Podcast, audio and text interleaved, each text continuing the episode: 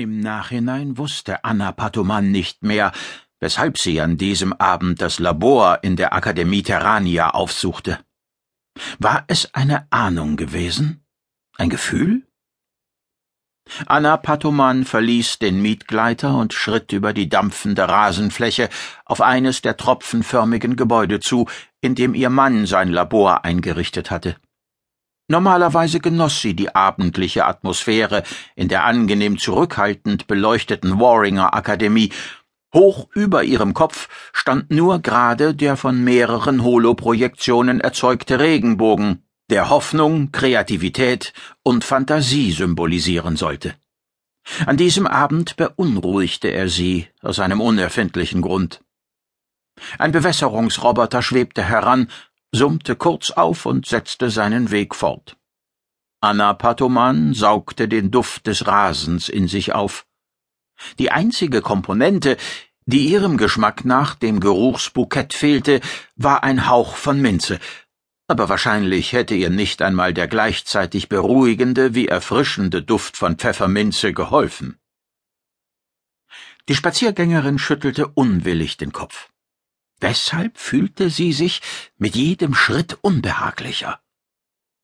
Normalerweise benötigte sie im abendlichen Akademiegelände im Schein des Regenbogens nur wenige Minuten, um die tausend Mikroprobleme abzustreifen, denen sie bei ihrer täglichen Arbeit begegnete.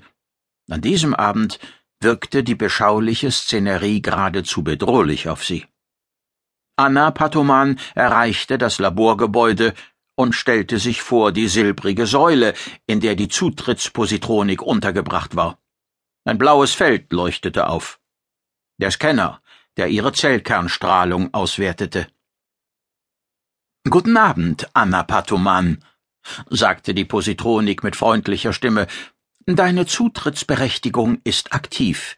Aber der Arbeitsstatus deines Mannes lautet auf keine Störung, Du darfst das Gebäude also betreten, aber der Zutritt in Taran Nessas Labor ist untersagt, wie auch jede Möglichkeit einer Kommunikationsverbindung mit ihm.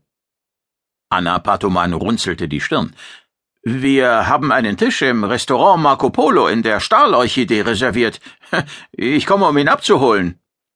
Ich bedauere, er hat keinen solchen Eintrag in seiner Agenda. Tatsächlich hat er sich vor einer halben Stunde zwei Portionen proteinangereicherten Fischschmaus und Hawaii-Wasser bestellt.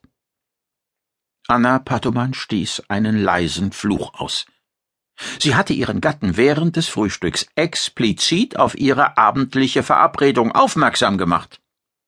Er hatte einsilbig darauf geantwortet, und Anna war davon ausgegangen, dass er den Termin im Griff hatte, Ab sofort würde sie ihre Rendezvous nicht mehr mit ihm persönlich, sondern mit seiner Agenda.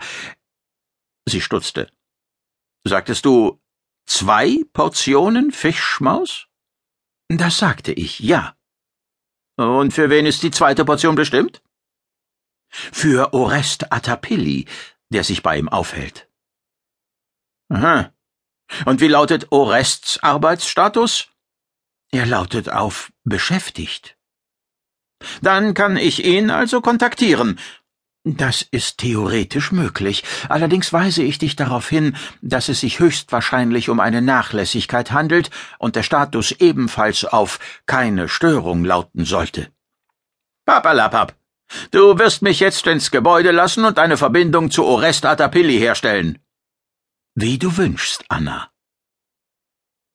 Die Tür glitt zur Seite und die Deckenbeleuchtung des untersten Stockwerks glomm auf.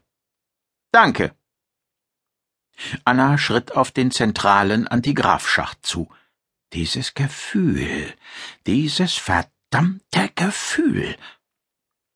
Sie erinnerte sich daran, dass ihr Mann an jenem Morgen sein eigenes Ritual gebrochen hatte, Normalerweise genoss er sein Frühstück, während er sich den wissenschaftlichen Erkenntnissen aus dem intergalaktischen Fundus widmete, um dann Punkt sieben Uhr ins Labor zu fliegen.